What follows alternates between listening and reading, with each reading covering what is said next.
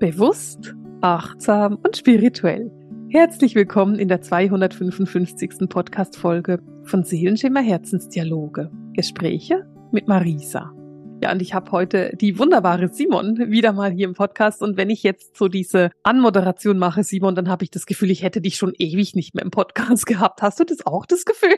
Es ist viel zu lang her schon wieder.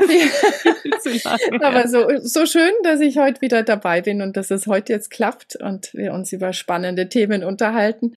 Genau, und genau. es ist eben auch jetzt, wir haben so im Vorgespräch so natürlich Simon und ich haben immer ein sehr, sehr langes Vorgespräch, wo wir viel schnacken müssen.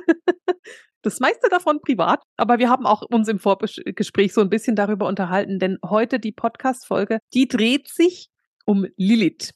Und zwar natürlich um Lilith im Sternzeichen, also wofür Lilith auch steht. Und da werden wir nachher gleich drauf eingehen. Ich will aber vorher noch so ein paar Dinge sagen dazu, weil vielleicht hast du vor ein paar Wochen die Podcast-Folge gehört mit der Beate, wo wir über ihr neues Buch gesprochen haben. Denn im Buch von Beate geht es um Inanna und um Eresh Kigel, ihre Schwester. Also es geht um Inanna, die durch diese sieben Tore geht und da zu ihrer Schwester Eresh Kigel geht. Und Inanna und Eresh Kigel sind zwei sumerische Göttinnen. Naja, und Lilith ist die dritte der sumerischen Göttinnen, die man so kennt. Und das ist ebenso eine Überlegung, die wir hatten vorhin, die Simon und ich, weil wenn du jetzt mal so die Namen bei dir überlegst, dann wirst du wahrscheinlich Eresh Kigel und Inanna nicht groß kennen oder vielleicht jetzt das erste Mal mit dem Buch darüber gehört haben. Vielleicht bist du bei mir im Göttinnenkurs und kennst die von dem. Vielleicht setzt du dich einfach sonst mit Göttinnen auseinander und kennst diese Göttinnen. Interessanterweise ist es bei Lilith eben anders. Und da, Simon, bist du voll meiner Meinung, oder? Lilith kennt man.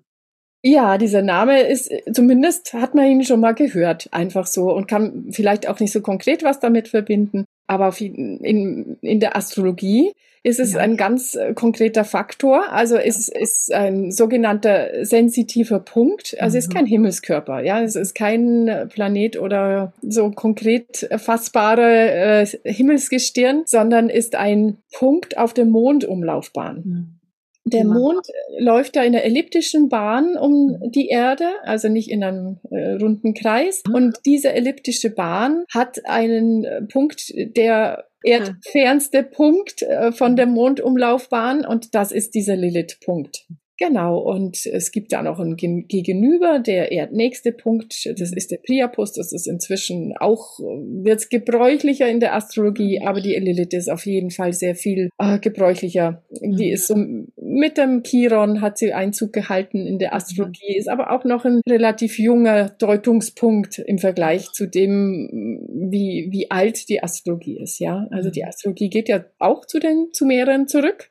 Also geht wirklich, es ist auch eine ganz, ganz alte Wissenschaft. Und was ich sehr spannend finde, ist eben diese Rückverbindung von Lilith zu den Sumerern, weil Lilith da noch so einen Anker bildet zu einer Zeit, wo Matriarchat geherrscht hat, ja.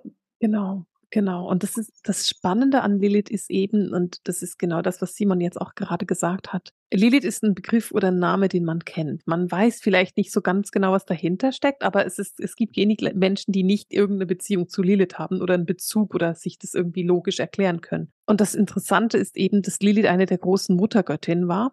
Eben gerade bei den Sumerern so die große Muttergöttin. Und Lilith hat in einer Zeit die Menschen unterstützt, als eben das Matriarchat geherrscht hat. Das hat jetzt jemand vorhin schon so ein bisschen erwähnt. Und was so spannend ist, ist, dass seit vielen Tausenden von Jahren das Patriarchat und die, die so diese männliche Herrschaft versucht hat, Lilith quasi zu unterdrücken und so in die Vergessenheit zu drängen und zu negieren, also aus ihr eine böse Frau zu machen, eine schwierige Frau zu machen. Und ähm, das hat nie funktioniert. Lilith war einfach immer da. Also wir sind äh, Lilith nicht losgeworden oder Lilith ließ sich nicht loswerden. Und heute darf sie so mit dieser wunderbaren weiblichen Energie wieder auferstehen. Eben zum Beispiel auch in der Astrologie, wo du sagst, es ist noch relativ jung mit Chiron erschienen, aber sie nimmt eben doch einen wichtigen Raum ein in der Astrologie auch. Und ich glaube, Simon, erzähl uns doch mal, wofür steht denn diese Lilith eigentlich oder was müssen wir uns darunter genau vorstellen?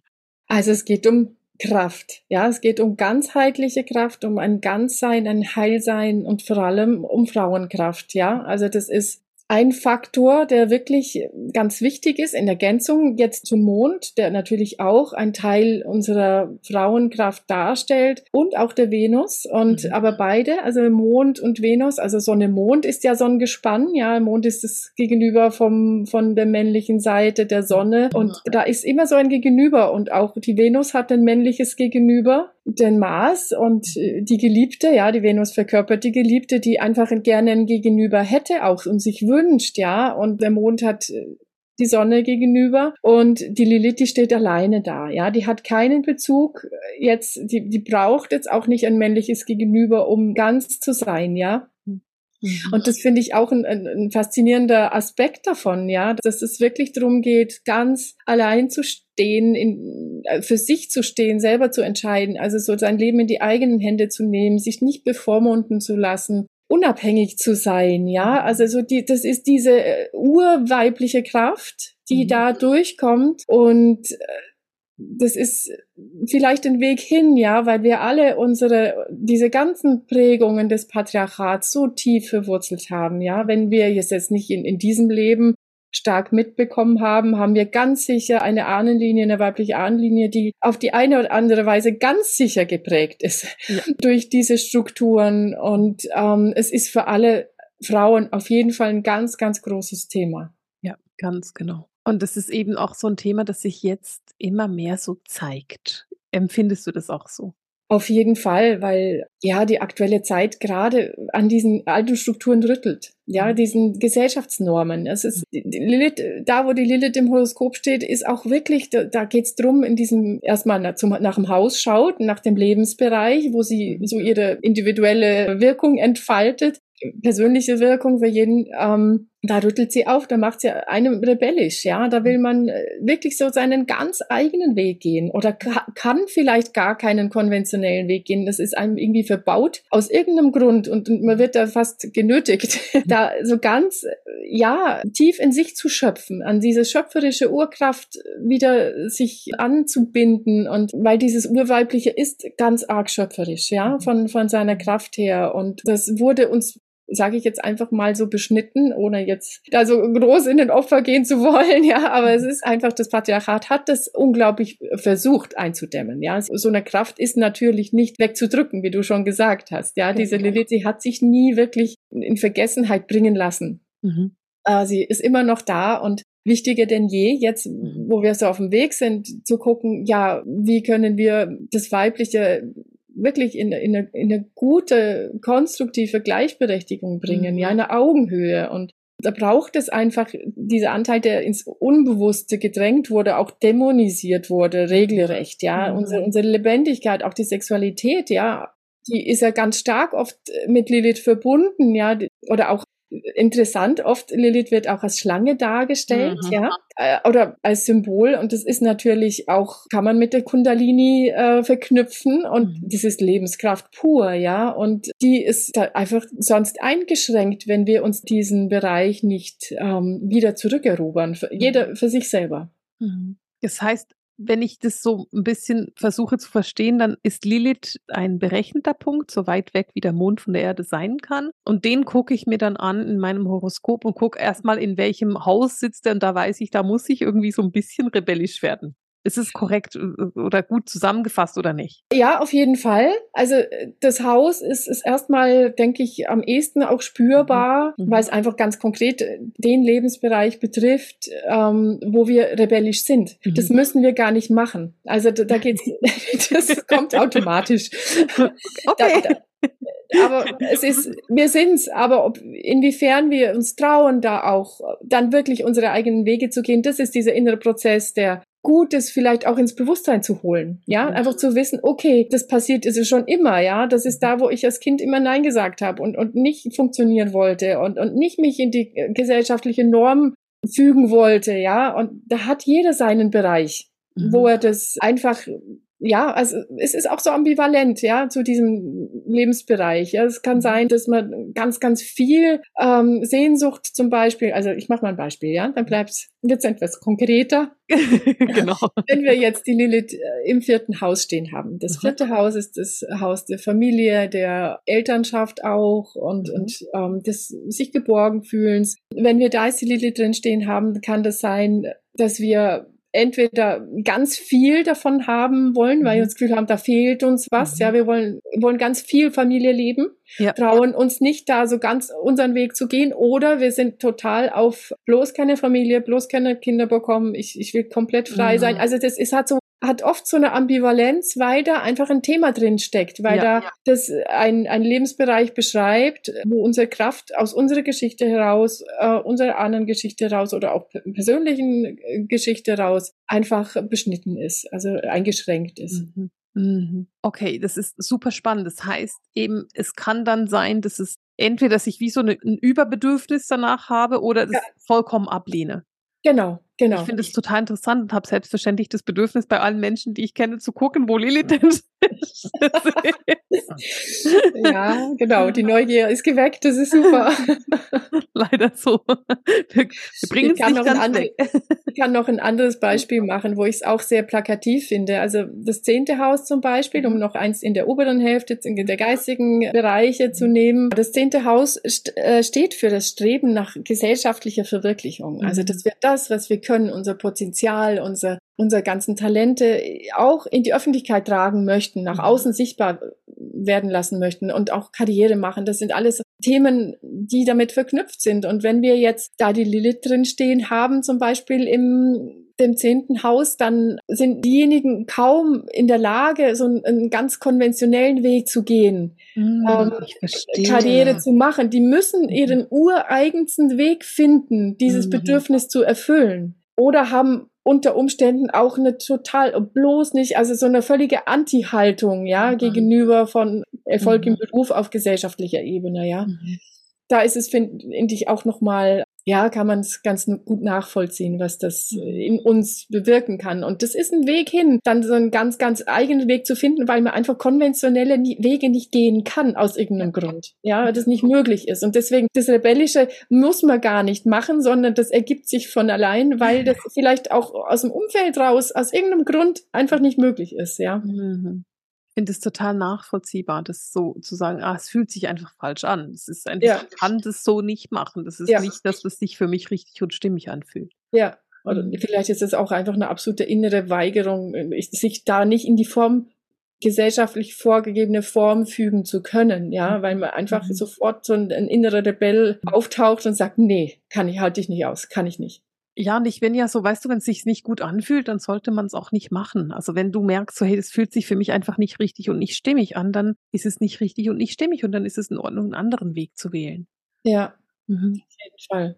Mhm ja auch ganz wichtig. Und das gehört auch wieder dazu, zu diesem Thema, ja, dass wir da unsere eigenen Ankerpunkte finden in uns, ja, dass, was wir als wichtig und richtig für uns empfinden und, und dem auch vertrauen und nicht nach außen schauen, ja, wie die Reaktion kommt und an dem meine Entscheidungen treffe. Nach, nach ja. der Reaktion von außen. Und das ist genau ein Punkt, da will uns Lilith ja hinführen. Ja, ja, dass wir aus uns selber raus authentisch sprechen und ohne Sorge, dass wir anecken könnten damit, was wir sagen. Ja, also das, das ist eine ganz große Authentizität eigentlich, die damit einhergeht. Mhm. Jetzt ist es ja so, dass wenn wir von Chiron sprechen, dass der so mit 49 nochmal so dieses große, große, diesen großen Einfluss auf uns hat. Gibt es bei Lilith auch so einen Moment, wo sie so einen großen Einfluss auf uns hat? Oder ist da Lilith nicht so, nicht so prägnant, wie der Chiron das ist?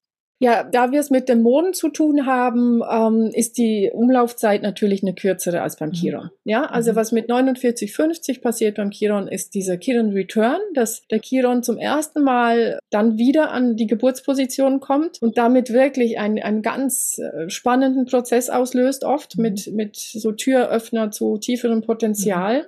Und die Lilith eine Umlaufzeit von neun Jahren hat. Also es ist ein neun Jahreszyklus. Das sind sicher immer spannende Momente, wenn die laufende Lilith über die Geburtslilith läuft. Ja, sicher auslösende Faktoren. Aber auch Transite sonst oder sonstige Aspekte. Mhm. Ja, Transite über andere Planeten. Mhm. Kann sehr gut sein, also wenn die Lilith über den Mond läuft, über die Venus, also dass das unsere Bedürfnisse nochmal, also gerade mit der Venus die Kombination, ist auf jeden Fall, bei der Venus geht es darum, dass wir ja uns, uns, uns gesehen, gewertschätzt fühlen. Ja, Venus geht ja ganz viel um, um die, das Thema Werte und wenn da die Lilith dazukommt, äh, dann äh, kriegt es einfach nochmal eine tiefere Dynamik und uns auch einfach darum zu kümmern, dass wir gewertschätzt werden, ja. Mhm. Und deswegen, die Lilith entfaltet gerade mit anderen Planeten in Kombination erst auch so richtig ihre Wirkung. Hm, ich verstehe. Das heißt, sie zeigt sich quasi, je nachdem, wo sie gerade ist, auch so ein bisschen anders. Sie, sie wirkt als Verstärker, ja. ja. Und man hat dann einen, einen verstärkten Fokus auf diesen Planeten und, und gerade im Hinblick auf, auf eine Ganzwerdung, auf sein eigenes Leben oder seinen mhm. eigenen Weg gehen. Ja, also mit dem Mars ist dann natürlich ein anderer Aspekt von Lilith, denke ich, der, also gerade so das, das Ich, ja. Ich durchzusetzen oder einfach das mhm. sich selbst, die Selbstverwirklichung wirklich mhm. anzugehen. Ja, da kann die Lilith was anschieben. Wenn sie mit dem Mond in Verbindung kommt, geht es um ganz, ganz grundlegenden Bedürfnisse. Ja, also dass, dass wir uns geborgen fühlen, sicher fühlen, mhm. Themen des inneren Kindes. Ja, und wenn sie in Verbindung mit dem Mond geht, ja, dann werden wir da nochmal drauf gestoßen, wenn es da nicht rund ist und es ja. nicht sowieso schon ähm, erfüllt ist einfach, ja. Mhm. Mhm. Es ist super spannend. Ich finde Lilith ne, ein unheimlich spannender Aspekt im Horoskop, weil sie eben so ich habe immer so das Gefühl, Lilith packt so ein bisschen deinen Kopf und sagt dann, hier musst du hingucken und drückt dich so in die Richtung, dass du da hinguckst. Und dann kannst du noch die Augen schließen und sagen, ich will aber nicht. Und dann wird sie dich wahrscheinlich mit der Nase drauf drücken, dass du es fühlen kannst.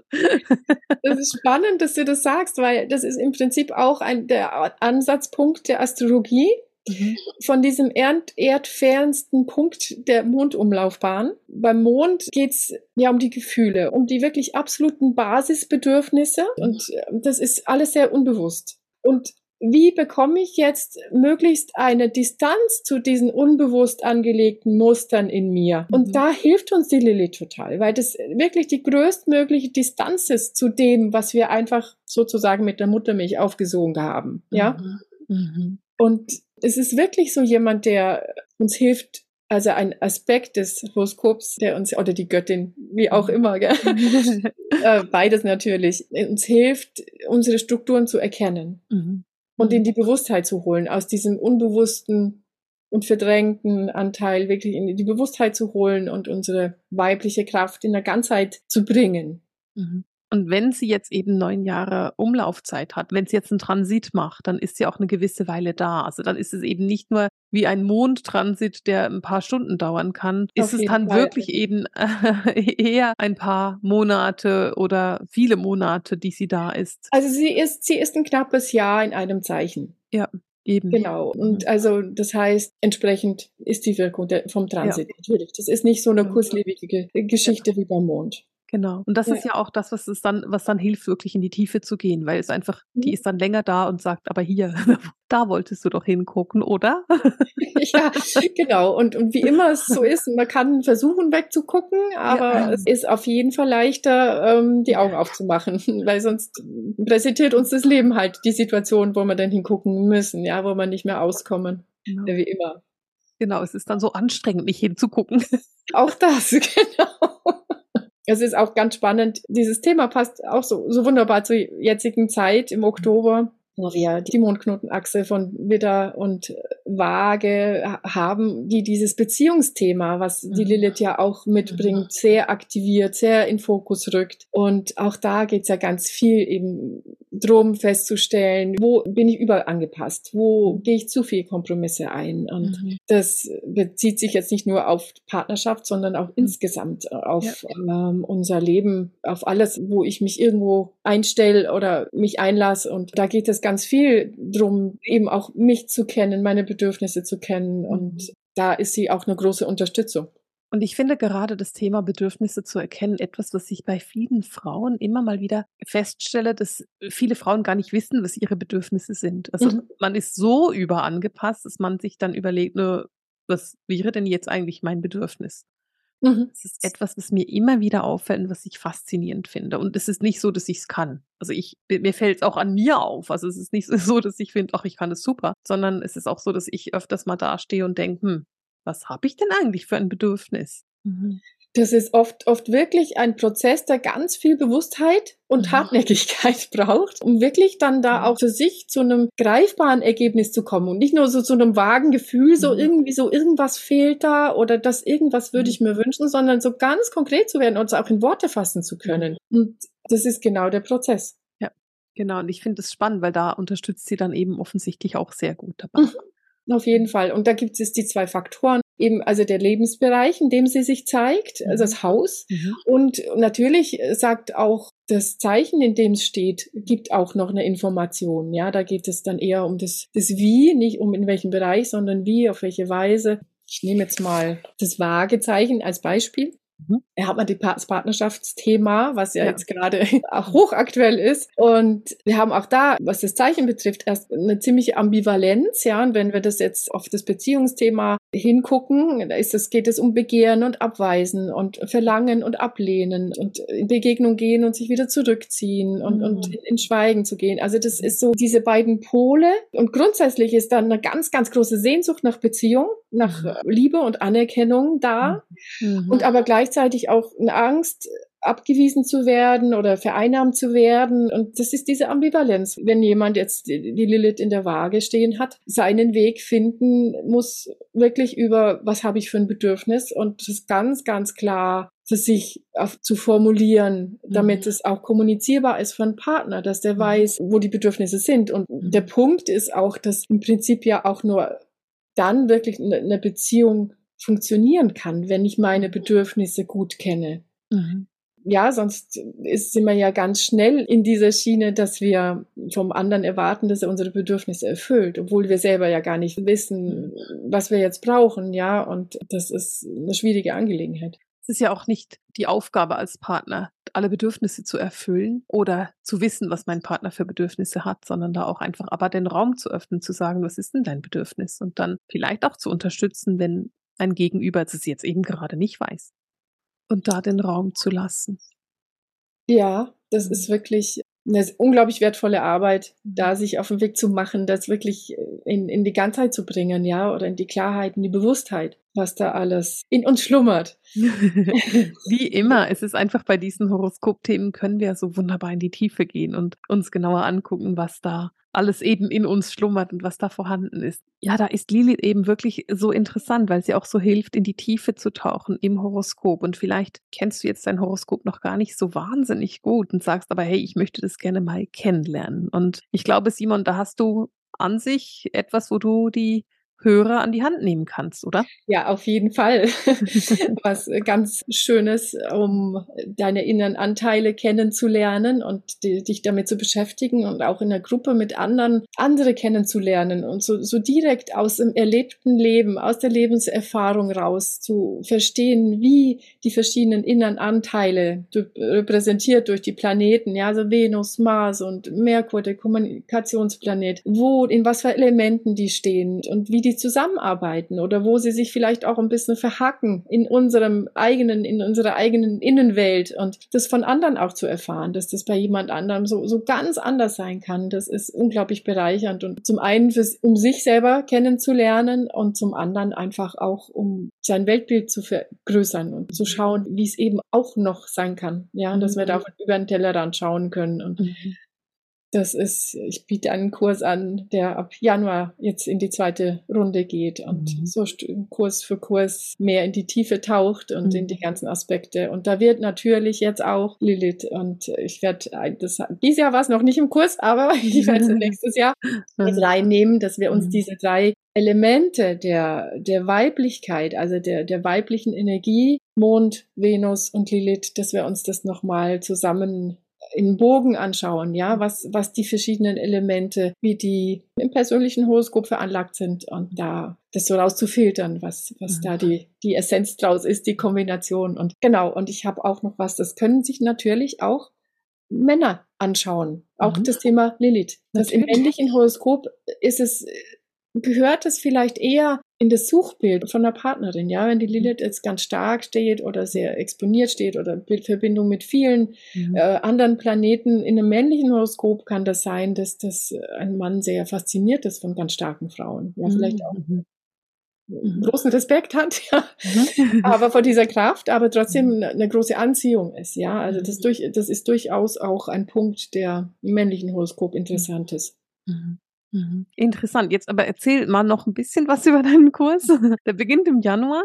Wie viele genau. Menschen sind da? Also weißt du, ist es ein großer Kurs, ein kleiner Kurs? Ist es eher es ist ein total kleiner Kurs, mhm. also mit maximal zehn mhm, Teilnehmern, okay. mhm. wo wir ganz persönlich im Austausch mhm. sind und ich auch für jeden, also dann einen Kurstermin äh, beschäftigen wir uns nur mit einem Planeten und mhm. unterhalten uns. Also ich mache auch für jeden persönlich eine kurze Interpretation jedes Mal. Also das ist okay, super ganz persönlich, also wenn du in deine Sterne tauchen magst, kriegst du es da Puzzlestück für Puzzlestück und zum Schluss setzen wir es zusammen, sagen wir so, mal so. Das ist super. Und wo finden Sie weitere Infos? Soll ich das einfach verlinken? Das kann ich unter den Show Notes verlinken, oder? Sehr gerne. Genau. Das ist wunderbar und spannend, weil ich beschäftige mich schon so viele Jahre mit Human Design und mit Astrologie. Und je mehr ich darüber weiß, umso besser und so cooler und umso mehr verstehe ich auch davon und kann sagen, hey ja, ach so, genau das ist noch ein Aspekt, den ich noch nicht verstanden habe bisher oder da ist noch ein Aspekt, den ich ja gerne noch tiefer verstehe. Und von dem her finde ich das eben auch ganz toll. Das, so, es ist ja das, was wie ich das höre, was du machst, ist es eher so eine astrologische Beratung über viele Wochen, dass man wirklich Zeit hat, das alles zu integrieren.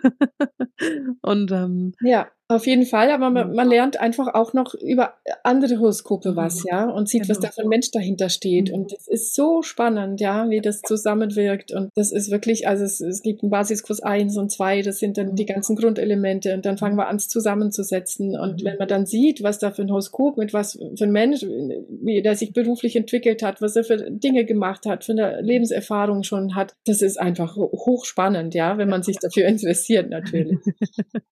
Und wir interessieren uns ja für Menschen. Ja, genau. genau. Simon, vielen, vielen Dank, dass du heute da warst und dir Zeit genommen hast und wieder mal mit mir geschnackt hast. Ja, vielen Dank. Hat mir große Freude bereitet. Mir tatsächlich auch. Und für dich, wenn du jetzt zuhörst, habe ich noch so ein paar Infos, die mir ganz wichtig sind. Erstens, wenn du Wünsche hast, worüber Simon und ich auch noch sprechen könnten, dann schreib es mal in die Kommentare. Dann können wir den nächsten Podcast planen. Und wenn du Lust hast, mich heute Abend live zu sehen, ich bin heute Abend beim Channeling-Kongress, habe ich ein live. Ähm, das wird sicher super schön, es wird sehr heilsam werden. Das ist heute Abend, da kannst du dich auch noch anmelden. Ich verlinke dir das auch noch in den Show Notes und dann siehst du, wie ich live arbeite und mit Heilenergieübertragungen ähm, arbeite und ein Channeling mache. Genau, und wenn du sagst, hey, dieser Podcast, ich liebe den, ich gebe aber Marisa nie irgendwie ein Feedback. Dann würde es mich extrem freuen, wenn du bei YouTube mich abonnierst oder auch mir bei Apple Podcast eine Bewertung schreibst oder ein paar Sternchen verteilst, weil das ist wirklich, wirklich hilfreich, damit auch andere das finden können. Und ich sag's nie, ich vergesse es immer und deswegen heute denke ich mal dran. Also von dem her, bewerte das doch und schreib mir vielleicht auch noch eine Rezension. Das ist super hilfreich für alle anderen. Und in dem Sinne, Simon, vielen, vielen Dank, dass du da warst. Sehr gerne. In dem Sinne verabschiede ich mich für heute mit dem Sehenschimmer Herzensdialog, den Gesprächen mit Marisa. Alles Liebe!